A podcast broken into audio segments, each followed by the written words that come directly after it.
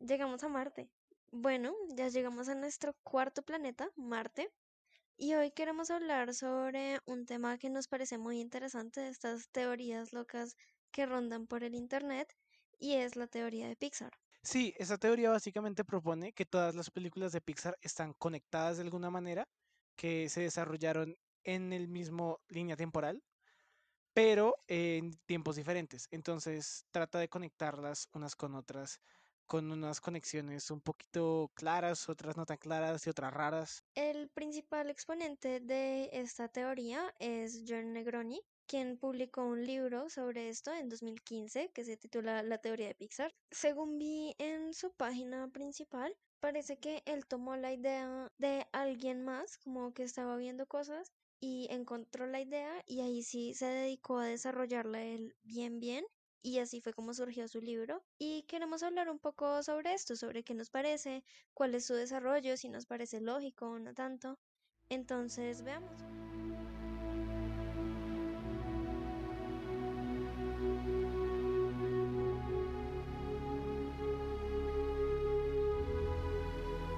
Antes de empezar a explicar bien cómo se une todo en esta teoría, quiero decir que nuestra principal fuente para consultar la teoría es una página que se llama pixartheory.com, que de hecho tiene una página web bien linda. Pero en esta página web no está expuesta la primera película que se supone que hace parte de esta línea de tiempo. Es importante resaltar que películas como Frozen, Big Hero 6, Moana y Ralph el Demoledor no son películas de Pixar y no están contempladas en esta teoría. A veces la gente se confunde porque tienen un estilo de animación muy similar. No, estas son películas de Disney Animation Studios. Así que si se preguntan por qué esas películas no están, es sencillamente porque no son películas de Pixar. La primera película en esta línea de tiempo es Un gran dinosaurio, la película que salió hace un par de años sobre un dinosaurio que se llama Arlo y su acompañante que es como un humano. Y esta es la primera que está en la línea de tiempo ya que se desarrolla en una época prehistórica. Realmente no pasa tanto en esta película que lo conecte con toda la teoría. Lo único que se puede destacar es que el dinosaurio tiene sentimientos que son más o menos humanos, que se nota que es un ser racional y que tiene una sensibilidad, digámoslo así. Eh, esto es importante porque en el futuro va a haber una guerra entre humanos, animales y máquinas. A continuación, la película que sigue, como en el orden cronológico estipulado dentro de esta teoría, es Valiente, que se acomoda más o menos entre los siglos XIV y XV. En esta película, la protagonista, Mérida, mm, tiene dos descubrimientos importantes para el resto de la teoría. El primero es que hay magia que se nombra los fuegos fatuos. Sí, son fuegos fatuos. Básicamente es como magia y esa misma magia es la que convierte a la mamá de ella y el otro parte importante que nos ofrece esta película es el personaje de la bruja. Esta es como un personaje muy importante que va a participar mucho en el resto de la teoría. Sí, pero mejor todavía no les mencionamos eso para, digamos, no arruinar. Realmente ese personaje me parece que es como lo más sólido. No, pues no lo más sólido, pero lo que sí como que... Pues es esencial para la teoría.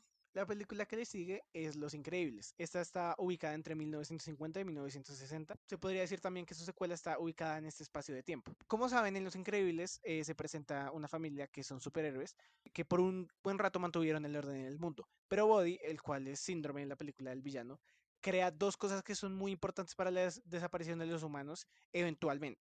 Lo primero es que crean robots que tienen inteligencia. Lo podemos ver en robots como el Omnidroid, que es el que él utiliza hacia el final de la película eh, en la pelea de la ciudad. Y el otro aporte es la energía de punto cero de alta tecnología. Como lo dice aquí la teoría, y ojalá lo entendiera más, es una energía electromagnética que existe en el vacío. Básicamente lo que eso hace más adelante es empezar a darle características humanas a incluso más objetos que deberían ser inanimados o que no deberían tener tantas características humanas. Por esta razón es que eventualmente los juguetes absorben esa energía de punto cero que fue creada por síndrome y empiezan a tener características humanas. Esta energía se supone que viaja a través de longitudes de onda. Bueno, hasta aquí me parece que todo está como con cierto sentido, o sea, vemos como una especie de evolución humana. Mm, hasta ahí creo que va normal Incluso también me atrevo a decir que tiene un poquito de sentido que esas ondas empiecen a intervenir en objetos inanimados o en animales o no sé, cosas de distinta índole para que empiecen a adoptar comportamientos humanos. Hasta aquí me parece que está bien. Sí, claro, más o menos tiene sentido porque pues ya el robot era una algún tipo de inteligencia, el Omnidroid. Así que digamos que hasta este momento tiene sentido porque realmente no se ha vuelto tan loca hasta ahora. O sea,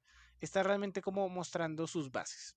La siguiente película es Toy Story, que es pues muy consecuente a lo que veníamos diciendo antes. Los juguetes empiezan a adoptar comportamientos humanos, pues debido a estas ondas y los efectos que causan sobre las personas, y así pues em- aprenden a comportarse, a hacer cosas de humanos, a comunicarse entre ellos.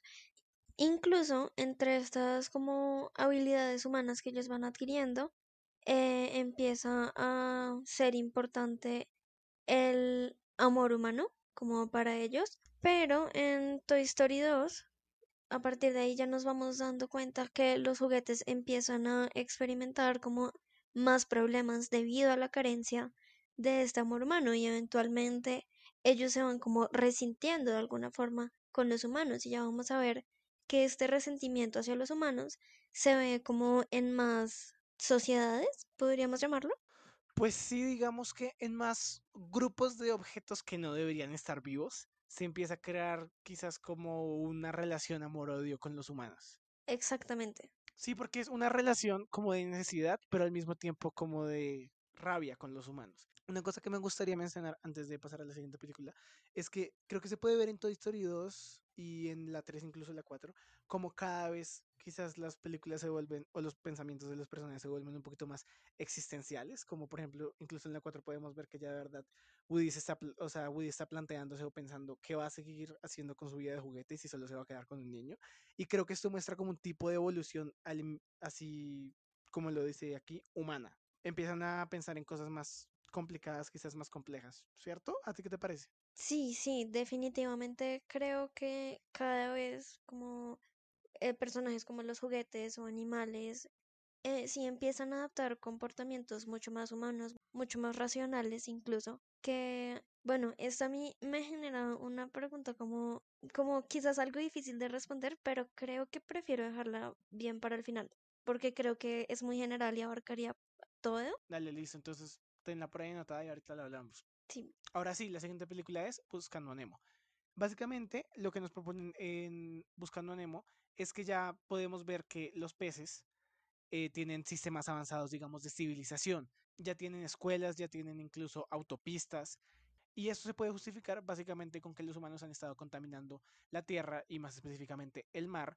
Y esa teoría propone también que Dory puede haber sido un pez con la cual los humanos experimentaron y por eso tiene como esa tendencia a olvidar las cosas. A partir de aquí podemos ver que hay un signo como creciente cada vez más de rabia y resentimiento hacia los humanos. Por ejemplo, podemos recordar que Marlene queda bastante rayado con el hecho de que, claro, se llevan a su niño y quien se lo lleva un humano es un, es un dentista que se lo lleva y lo mete en una, en una pecera. Sí es cierto que este resentimiento contra los humanos se empieza a ver mucho, por ejemplo, en Nemo, viendo que Merlín le dice claramente como no te acerques a donde están los barcos, eso es malo, fatal, peligro, todo mal. Pues ahí ya los animales empiezan a tener como una conciencia suficientemente elevada de que los humanos pueden significar más bien peligro. Es raro porque sí se parecen a los humanos como en su forma de pensar, sin embargo son capaces de evidenciar a la humanidad como algo peligroso. Me parece que hay como una dualidad interesante. Pues es que no es ningún secreto que los humanos somos completamente horribles con el planeta Tierra de vez en cuando. Pero pues más bien sigue, hablemos de la siguiente película. La siguiente película es Ratatouille. En esta se nos demuestra cómo Remy, una rata también con cualidades humanas, empieza a generar relación con los humanos, pero fíjense que aquí es para controlarlo. De hecho, pues Remy mediante el cabello, por alguna razón misteriosa, puede controlar a Linguini para que cocine bien, porque tal como dice en esta página, Linguini no sabe hacer nada. Y sí, o sea, el sujeto es un tipo bastante torpe, con pocas habilidades, y es la rata la que logra conseguir las habilidades suficientes para cocinar de la forma en que lo hace. Entonces aquí se empieza a ver como hay una especie de, de unión entre humanos y animales avanzados, pero también existe este otro grupo de ratas que son pues como la familia de Remy, que está en total desacuerdo de la unión de ratas y humanos. Como podrán recordar, al principio de la película se ve que las ratas le tienen miedo a los humanos y los quieren lejos porque pues sí, los humanos les ponen veneno, eh, no sé, los cogen a escobazos, cierran restaurantes por una rata y bueno, o sea, todos estos asuntos quizás como sanitarios que ya conocemos, empieza como partiendo de un odio entre humanos y animales que pues podrían ser como sucios hasta el final de la película en que se muestra como casi que las ratas lograron hacer su propio restaurante tan elegante como el de las personas. Entonces aquí vemos también como una especie de evolución entre las ratas del principio como que te muestran en la alcantarilla y entrando en secreto a las casas para robar comida, hasta las ratas que tienen su propio restaurante elegante. Todo realmente se está humanizando y está empezando a tener sentimientos. Quiero resaltar que todo esto ha pasado a raíz de la radiación que ya antes mencionamos. La siguiente película es la tercera entrega de Toy Story. Lo más importante que propone esta película es que en este punto realmente todos los juguetes han sido abusados o maltratados o han tenido que aguantar algo que no quieren en algún punto de sus vidas. Se puede decir que básicamente están un poco cansados de ser abusados física y, emocionalmente de los humanos. Eso se puede ver específicamente en el personaje de Lotso, que ya tiene el resentimiento de la niña que lo abandonó y después lo reemplazó. Y más bien prefieres empezar a cuidar a su propia especie, digamos, a los juguetes. Esto, em, esto lo único que hace es seguir aumentando la tensión entre humanos y objetos inanimados. Hay una parte aquí de la teoría que dice que Carl y Ellie le escriben una carta a Andy. Esto se puede ver en una de las cosas que tiene, una de los papeles que tiene Andy en un tablero de corcho que tiene él en su habitación. Y lo que dice la teoría es que esa carta es para decirle que se deshaga de sus juguetes porque se avecina como una pelea entre, entre objetos inanimados y los humanos. Ahora, lo que yo no entiendo, y aquí la teoría no lo explica tanto, es cómo Car y Ellie saben exactamente eso. Realmente sí se puede decir como, ok, Car y Ellie le escribieron una carta a Andy porque se puede ver como el easter egg en la película, el huevo de Pascua, que para explicar aquí rápidamente, un huevo de Pascua es como un pequeño guiño o un pequeño detalle en, dentro de una película pero este punto en específico no lo entiendo tanto. Realmente no es algo tan importante teniendo en cuenta como el esquema general de la teoría, pero pues lo quería resaltar. Sí, yo siento que ahí se queda un poco corto y no es tan claro cómo ellos podrían hacer esa predicción, pero pues ok, sí, o sea, creo que solo se queda un poco corta ahí la teoría y no, o sea, no es tan profunda quizás como quisiéramos y como debería ser una teoría. Exacto, especialmente porque se supone que Up está ubicada después de esta película. Y si mal no recuerdo, hay una cosa que ellos aprenden con los perros que hablan, pero pues si está en la línea de tiempo después de Toy Story 3, pues no sé, algo raro. Yo creo que eso cronológicamente sí puede tener sentido. ¿Por qué? Porque si te fijas bien, la historia de Up se cuenta principalmente cuando Ellie ya murió.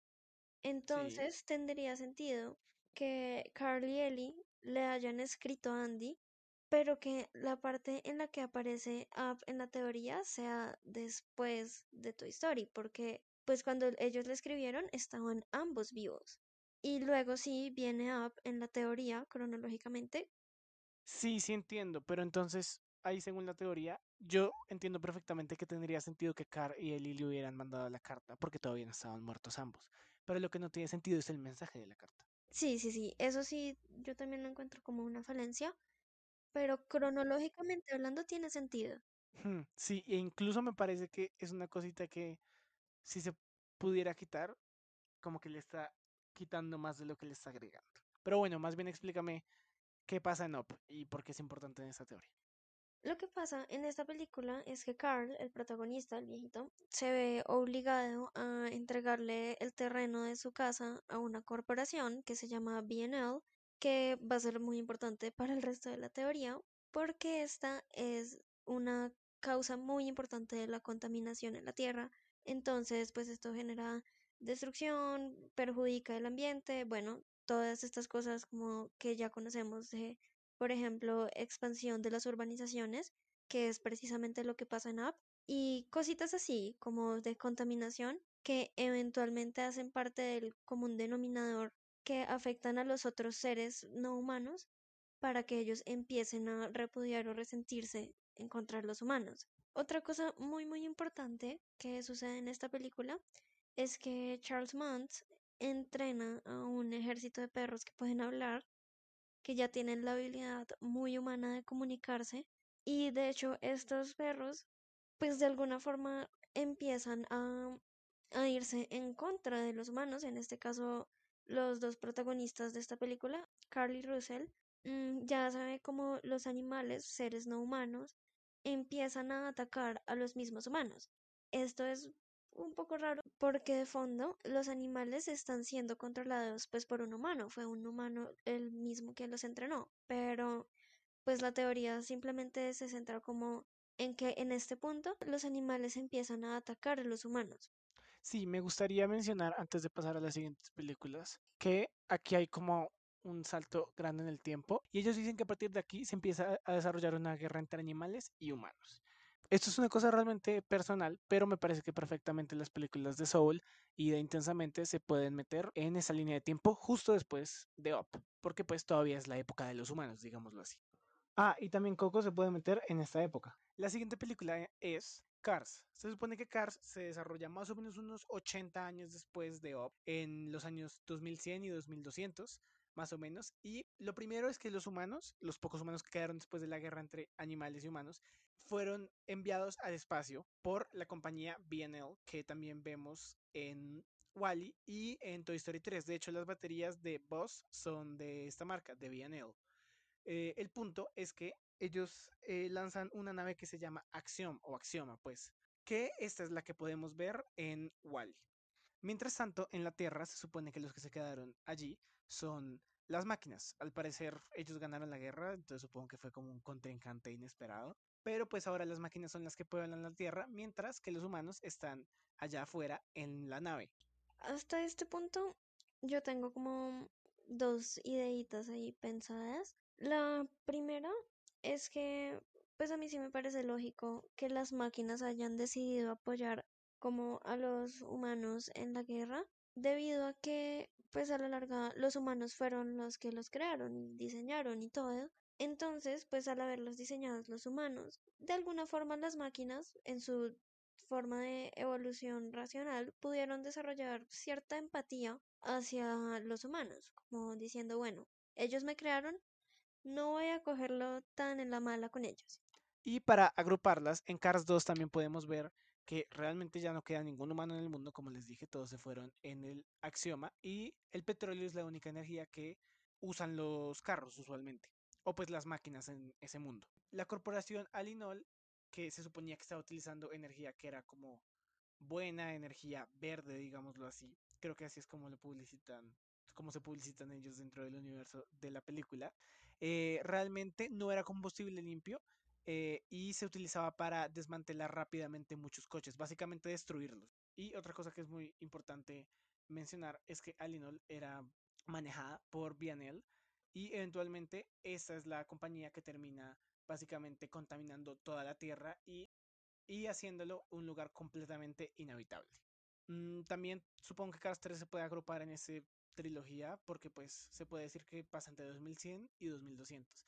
Cars 3 no está contemplada en la, digamos, teoría oficial, pero no me parece que sea muy difícil meterla y tampoco tiene ninguna gran revelación.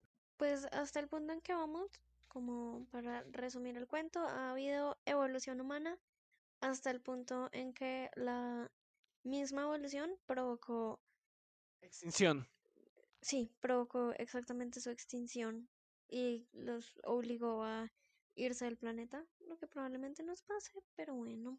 Y bueno, la siguiente película es Wally, que se sitúa entre los años 2800 y 2900. Esta nos propone como unas dos o tres cositas importantes. La primera es básicamente lo que ya sabíamos, que pues el mundo es absolutamente inhabitable para la raza humana, no podemos estar ahí, tenemos que irnos, ahí ya nos lo dejan muy claro, aunque ya hacía parte de la teoría un poco antes. Esto se debe gracias a la intervención de BNL en la Tierra. También nos muestra cómo Wally, su protagonista, pues es un robot que desarrolla una personalidad y el interés en la raza humana. Por eso se hace amigo de una cucaracha. Y sí, está interesado en, no sé, tratar de relacionarse de alguna u otra forma con la raza humana. Por ejemplo, como tú me lo decías antes de la grabación, él de hecho tiene un, un VHS con una película que lo acerca a las costumbres humanas que había antes de su extinción en la Tierra. Al final de esta película nos muestran que Wally y Eva logran eh, mediante un zapato sembrar una plantita.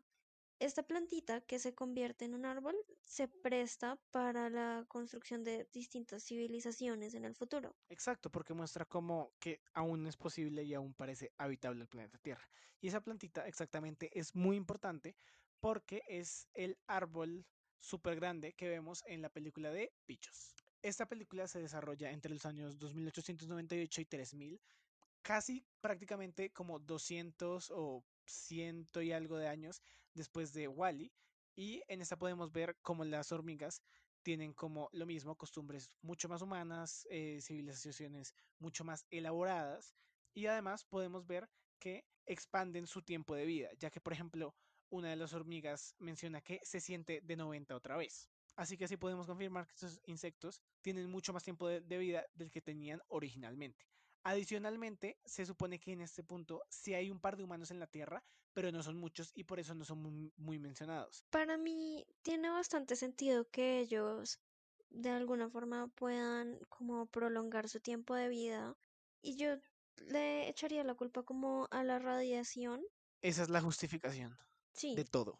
que esta radiación que veníamos tocando desde el principio, mm, la misma que humanizó a los juguetes y a los objetos inanimados, pudo darle esta cualidad a los insectos, que su ciclo de vida este pues mucho más largo en comparación a como era en la época humana. También se puede ver a que ya no hay humanos o no lo suficientes al menos que los maten o que afecten su hábitat natural. Exacto, eso realmente sí explica que ellos estén como en un ambiente ideal para este crecimiento, la poca población humana. Después la siguiente película es mucho más tiempo después, para ser más exactos, 1500 años después, ¿no? Sí, en efecto, esta ya una de las últimas películas en la teoría es Monsters University, que mm, pues muchísimos años después de Wally y de los bichos y todo, pues debido a la radiación, los animales o cualquier ser viviente que estuviera en la Tierra empezó a mutar y a convertirse en monstruos hasta que eventualmente se van desapareciendo los humanos. Eh, Sí, es raro porque aquí supuestamente mencionan que ellos accidentalmente borran los humanos de la faz del planeta. No dicen mucho más de eso. Cuando lo hablamos la primera vez, sí me pareció como, como un fallito, pero ahora que lo estoy viendo, no, no me parece raro ni nada, simplemente se desaparecieron a causa de la radiación. Yo he visto por ahí como, no sé, teorías de YouTube hechas por un niño de 7 años eh, que dicen que nos vamos a convertir como en alienígenas como de aquí a 100 años, pues a lucir como alienígenas debido a los cambios a la exposición solar. Bueno, o sea, como que vamos a tener mutaciones que nos permitan habitar cierto sistema y ambiente vulnerado. Entonces tendría sentido que en este universo, debido a ese ambiente vulnerado por la radiación, toda forma de ser viviente se haya convertido, no sé por qué accidentalmente, no sé por qué dicen eso, sino que simplemente debido a la radiación se hayan convertido en los monstruos. Sí, realmente lo de los humanos, creo que ahora que lo mencionas también tiene más sentido porque tampoco es que la balanza estuviera a su favor. Eran pocos y era un lugar difícil. Exactamente. Básicamente, lo más importante de esta película es que muestran a los humanos como algo lejano, incluso lo llaman de otra dimensión, si no estoy mal, y lo muestran como algo peligroso. O sea, incluso en Monster Inc. también lo muestran como algo peligrosísimo, 3312. Saltó sobre mí con su rayo láser. Exactamente. Esto demostraría mucho que todavía existe, como que ha perdurado a lo largo de la historia, este repudio y ese miedo hacia la humanidad en específico. Aún así, a pesar de toda esta rabia y este resentimiento, ellos eventualmente en Monster Inc. se dan cuenta que la energía humana, las cualidades humanas son beneficiosas, porque al final se dan cuenta que tanto los gritos, pero especialmente la risa humana, la alegría humana, es valiosa y es de hecho lo que sirve para generar la energía del mundo de los monstruos. Entonces ahí ya, pues por eso es que ellos deciden acceder a las puertas donde asustan a niños y bueno, pasa todo lo que pasa en Monsters Inc. porque se dan cuenta que necesitan a los humanos. Lo último que hay que mencionar es que se supone que, como tú decías antes, antes los hacían creer que eran como de otra dimensión, como muy lejanos. No, realmente lo que ellos hacen a través de estas puertas es viajar en el tiempo. Y eso realmente es uno de los elementos más importantes que de hecho ya estoy a punto de mencionar. Eh, y básicamente esto es lo que nos lleva a Boo. Si se acuerdan, Boo es la niña que Mike y Solly están cuidando en Monsters Inc. También me gustaría decir, antes de empezar a hablar de Boo, que técnicamente ya desde Monsters University sabían que la energía humana era la que les daba, pues, su electricidad, digamos, porque pues eh, ellos estaban estudiando para eso. Pero en ese momento todavía tenían la idea de que el miedo humano era lo que producía energía, mientras que al final de Monster Inc., que cronológicamente es después, se dan cuenta que la alegría provoca mucho más, es más productiva. Sí, claro, realmente lo único que quisiéramos encontrar como un tipo de energía alternativa. Sí. Ok, ahora sí. Esta es una de las partes más importantes. Pasamos a Wu. Claro que se acuerdan de Wu. Básicamente lo que propone esta teoría es que Wu se obsesionó con Soli y empezó a recordar que las puertas eran lo que le ayudaba a ella a, a comunicarse con él, pues a llegar con él. Las puertas de los armarios, claro. Y más tarde descubre que la forma de viajar en el tiempo es usando puertas de madera, justo como lo hacían los monstruos. Eh, y eso eh, básicamente lo que le otorga son poderes mágicos. Y el punto de esto es que ella es la bruja vieja que aparece en Valiente. Y esto se puede evidenciar por dos cosas exactamente. Se puede ver como ella está tallando como un carro que se parece mucho al carro de Pizza Planeta, la cual la muestra como pues lo que es una viajera en el tiempo. Y lo otro es que se puede ver en el taller de ella en Valiente que tiene un pedazo de madera que tiene tallada una figura que se parece muchísimo a Soli. Y adicionalmente se plantea que ella es la que, digamos, planta todos estos huevos de Pascua, todas estas cosas pequeñas que ves en películas de Pixar. Por ejemplo, en Toy Story 2 podemos ver a Flick y a Heimlich, que son personajes de bichos, aparecer en pues, la película. Y se supone que Toy, eh, y se supone que Bichos está situada entre 2898 y el año 3000, mientras que Toy Story 2 en 1999. Eso significa que lo que propone la teoría es que esta bruja, es decir, Boo, accidentalmente se los llevó en uno de sus viajes del tiempo. Otra cosa también es que esta bruja convierte a la mamá de Mérida en un oso. Esto lo dicen porque ella está tratando de encontrar a Soli.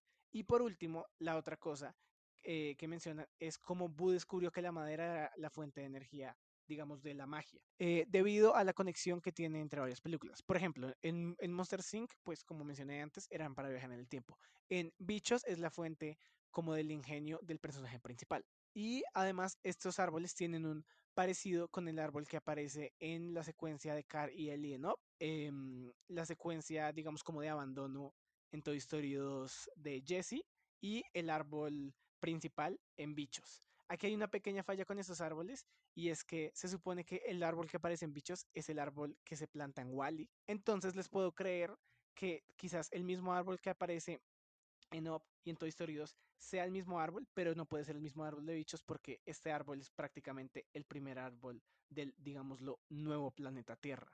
Sí, ahí sí es una falencia significativa porque es el árbol del nuevo planeta Tierra, pues no tiene sentido que también sea el mismo árbol dentro del viejo planeta Tierra, si es que así le vamos a llamar. Bueno, y básicamente esto sería la teoría. Se supone que Boo sigue buscando dónde está Soli en la línea del tiempo. Ahí tengo un par de preguntas con eso, pero ya les digo un poquito más adelante. Y lo último que quiero mencionar es que también hay una fuente, que ya no es directamente el autor de esta teoría, que conecta a Intensamente como Monster Inc. con el simple hecho de que con dos simples hechos. El primero es que alegría básicamente se puede decir que es el que le da mm, la energía a los monstruos porque pues como saben eh, las emociones son las que generan ciertas, digamos, reacciones o ciertas sensaciones en la persona, ciertos sentimientos, y pues así se lo dan. Y lo otro es que Bing Bong, que es el amigo imaginario de Riley, perfectamente pudo haber sido un monstruo de Monster Inc. que iba a veces en las noches a hacerla reír. Así que sí era un monstruo real. De hecho, una cosa que me parece pues significativa es que la primera emoción que aparece en la mente de Riley, y supongo que idealmente en la mente de otros humanos, es la alegría. La misma alegría que es la que más produce energía para los monstruos del futuro. Entonces, creo que eso podría ser como significativo en el sentido en que la alegría entra de primeras en las personas no sé, a lo mejor eso es como algo muy valioso, no sé si será como en general el propósito de la película, de las películas de Pixar, eh, generar alegría en quienes las vean o algo así, no sé, pero sí encuentro como un dato interesante que eso sea lo primero que aparezca, porque a la larga es lo que más funciona, ¿sí? Lo que más sirve, lo más bueno o productivo. Me parece bastante interesante y pues realmente vemos que mucha de esta teoría está muy centrada como en lo que es ser humano y cómo los humanos tienen como esta energía. Yo sé que tú quieres mencionar algo de eso, pero ya te dejo. Lo otro que yo quería mencionar como digamos un pensamiento final es que me parece un poco improbable que en tanto que ha viajado Wu entre el tiempo que no haya sido capaz de llegar a donde están Sully y Mike. Supongamos, es posible que sí lo haya hecho y nunca nos lo haya mostrado Pixar, porque pues sí, o sea, si fue capaz de llevar tantas cosas de un lugar a otro entre películas, pues se me hace un poco raro. Una cosa que quiero mencionar rápidamente es que también una fuente que no es la oficial, que no es el autor oficial, intenta meter la nueva película, de las más nuevas, de Disney Pixar, que es la película de Unidos. Y esta película me parece que rompe completamente con lo que venía contando la teoría de Pixar. Pero pues todavía no puedo decir que está mal planteada porque el autor no la ha metido oficialmente en su teoría. Se supone que en ese tiempo, cuando no podían habitar los humanos, podrían haber vivido criaturas mitológicas. Pero me parece que esto se cae completamente cuando recordamos que el principio de la película nos propone que en un mundo antiguo ya existían criaturas mitológicas, quizás de una forma más tradicional, y eventualmente empezaron a volverse un poquito más civilizadas. Y no me parece que en el espacio de 600 años ellos hayan podido como ser criaturas mitológicas así como eran ellos, tan clásicos, digamos, y eventualmente evolucionar en esta sociedad humana. Así que no me parece que esta película se pueda incluir en la teoría, pero como mencioné antes, el autor oficial no lo ha hecho tampoco. Bueno, yo creo que a modo de conclusión, esta teoría en su totalidad, como lo dije antes, antes, antes al principio, me deja una duda muy grande y es por qué los humanos. Y si lo vemos como a grandes rasgos, podemos evidenciar que a la larga todo tiene tendencia hacia lo humano. Esta radiación propicia la expansión de comportamientos humanos en sujetos que no son humanos. Entonces, lo vemos en objetos inanimados, en robots, en juguetes, en animales, en todo lo que ya mencionamos, carros incluso. Y realmente yo no encuentro hasta ahora una justificación lo suficientemente fuerte para que todo tenga tendencia a lo humano. Como lo dijimos hace un rato también, los humanos no son la gran cosa. Los mismos sujetos se van dando cuenta que los humanos son incluso repudiables, son malos, son egoístas, son consumistas, contaminantes, todo fatal. Entonces, ¿qué necesidad habría de replicar sus, sus comportamientos? Entiendo que esto se debe a la radiación que se da desde la época de los increíbles y eventualmente podría echársele la culpa a simplemente el azar, pero creo que todavía podría dársele una justificación mucho más interesante. Es, por ejemplo, el amor humano, la carencia del amor humano o el amor humano es lo que le da energía y ganas de vivir a los juguetes, mientras que la energía eléctrica y básicamente que funcione la sociedad de los monstruos también depende de la alegría humana, por ejemplo. Todo esto me deja como pensando por qué es tan valioso lo humano, qué tiene de importante. Y sí, pues yo sé que si uno lo mira de fondo, pues esto está hecho por humanos y así somos los humanos, queremos como que todo gira a nuestro alrededor, pero no sé, me queda como ese sin sabor de toda la teoría. La primera vez que me hiciste esa pregunta yo intenté respondértela con que pues habían sido creados por humanos y básicamente ellos eran los primeros que habían tenido como la posibilidad, la capacidad de ser racionales y tener estos sentimientos. Pero ahorita como lo expones, tiene todo el sentido del mundo que la teoría no es lo suficientemente fuerte como para justificar realmente por qué hay esa tendencia y favoritismo, digamos, hacia las costumbres humanas. Y lo último que me parece que termina de derribar, o pues no de derribar, pero sí de dejar como ese quizás sin sabor, como tú mencionaste, es que a lo largo de la teoría se da a entender que a partir de la época de los increíbles y por esta radiación, es que eh, las cosas empiezan a volverse, digamos, vivas. Pero si recordamos en Un gran dinosaurio, Arlo, el dinosaurio, ya tiene sentimientos y tiene un par de comportamientos humanos, así que en este universo ya los animales también desde el principio tenían esa capacidad. Y ese es el momento en el que realmente termina como de concretarse ese sinsabor que tú mencionaste. Así que para mí es una teoría muy chévere, muy divertida, muy genial de hablar, interesante, pero a veces puede ser un poquito rebuscada con lo que hace, especialmente la justificación de viajes en el tiempo fue lo último que me hizo decir como, uy, me parece que sí está un poquito más rebuscada de lo que debería, pero me parece muy divertido tener la idea de que todas las películas de Pixar se desarrollan en un mismo universo y pues al final del día pues es solo una teoría, realmente es puro entretenimiento y pues no es nada serio. Sí, estoy de acuerdo con todo lo que tú dices. La verdad, este sujeto, John Negroni, es un tipo que tuvo que echarle mucha mente a eso para sacar una teoría, de hecho, bastante decente. O sea, sí tiene sus cositas, sus detallitos que uno dice, uy, pero como así? Uy, esto está muy rebuscado, o a esto le falta mayor justificación. Sin embargo, yo siento que es una cosa muy entretenida, muy chévere, que uno dice, ve, sí, esto puede ser, a lo mejor esto tiene sentido. Eso me gusta y es verdaderamente muy entretenido. Sí, en definitiva me parece un tema bastante chévere, bastante divertido de hablar. Una cosa que realmente uno no se hubiera sentado a pensar, pero ahora que está aquí es difícil como no pensar en eso cuando uno ve una película de Pixar. Pero si nos están viendo en YouTube, nos gustaría saber cuál es su opinión de esto. ¿Qué les parece que tiene sentido? ¿Qué les parece que no tiene sentido? Y si no nos están escuchando en YouTube, los invitamos muchísimo a que vayan allá y también que vayan al canal de Spot y exploren un poco. Así que creo que eso es todo por hoy.